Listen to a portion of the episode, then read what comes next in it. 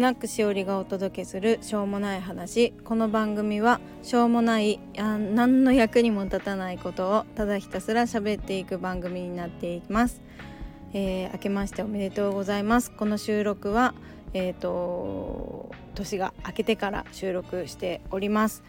えーこの一応予約放送にしてるんですけどこれが流れるのは1月の8日成人の日ということで、えーあらかじめ収録という形を取らせてもらっています。えー2024年になってうん結構このスタイフはしょうもない話を話そうと思っていたんですが1日それから2日となんだか衝撃的な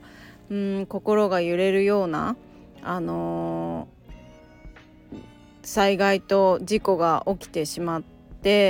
なんだかうーんなんかしょうもないっていうかくだらないような話をするっていう気分では正直今はないのが、えー本当の気持ちです。で今日から、えー今日この収録しているの1月の5日なんですけど今日からね子どもたちの習い事とかが普通に通常に始まったという感じでパパも、えー仕事が始まってった感じになってます。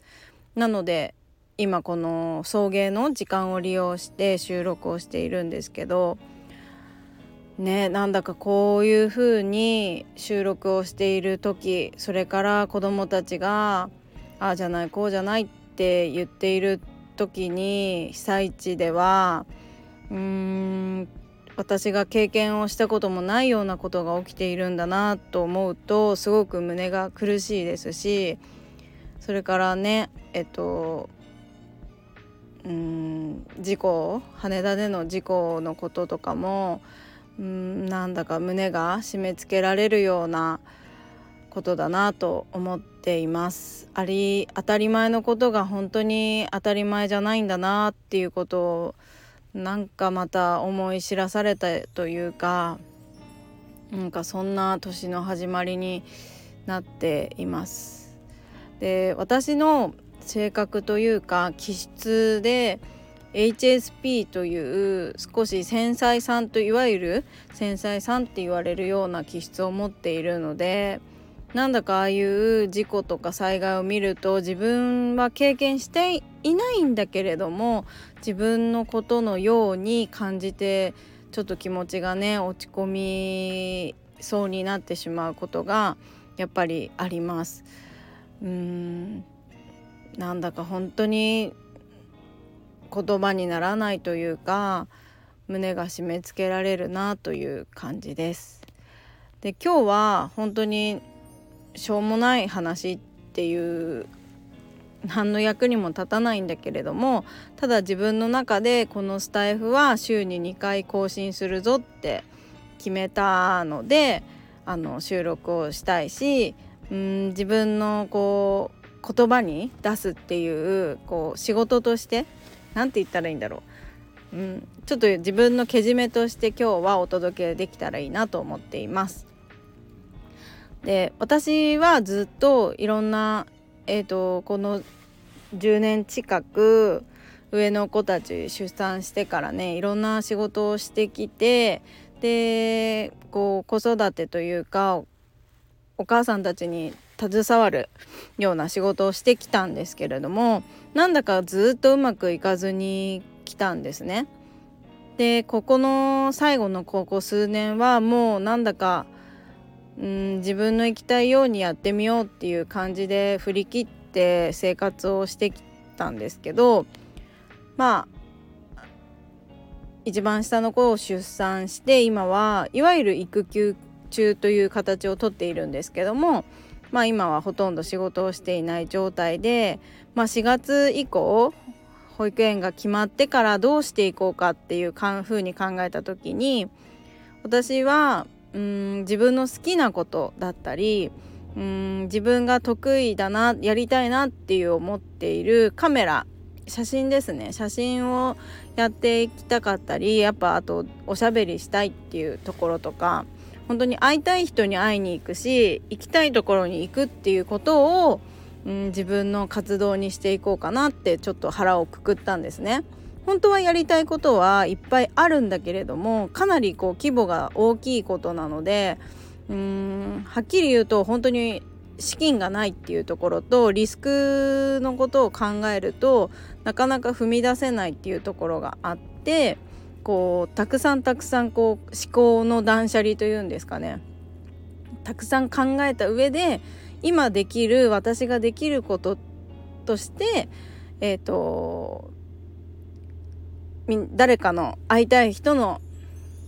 に会いに行くとか、えーと、行きたいところに行くっていうことそれからその誰かの笑顔をねあの撮れたらいいなっていう活動をしていこうと思っています。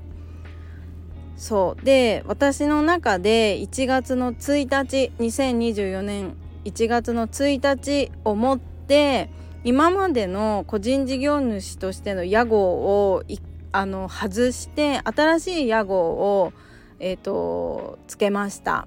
で、えーと、それは私のおじいちゃんの名前にしました。でこれなんでかっていうと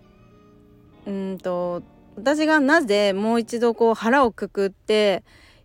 あのやり直そうっていう強い決意になったかっていうとおじいちゃんは去年亡くなってているんですね102歳かなで亡くなってるんですけどやっぱりおじいちゃんが亡くなったことでいろんな問題が出てきた時に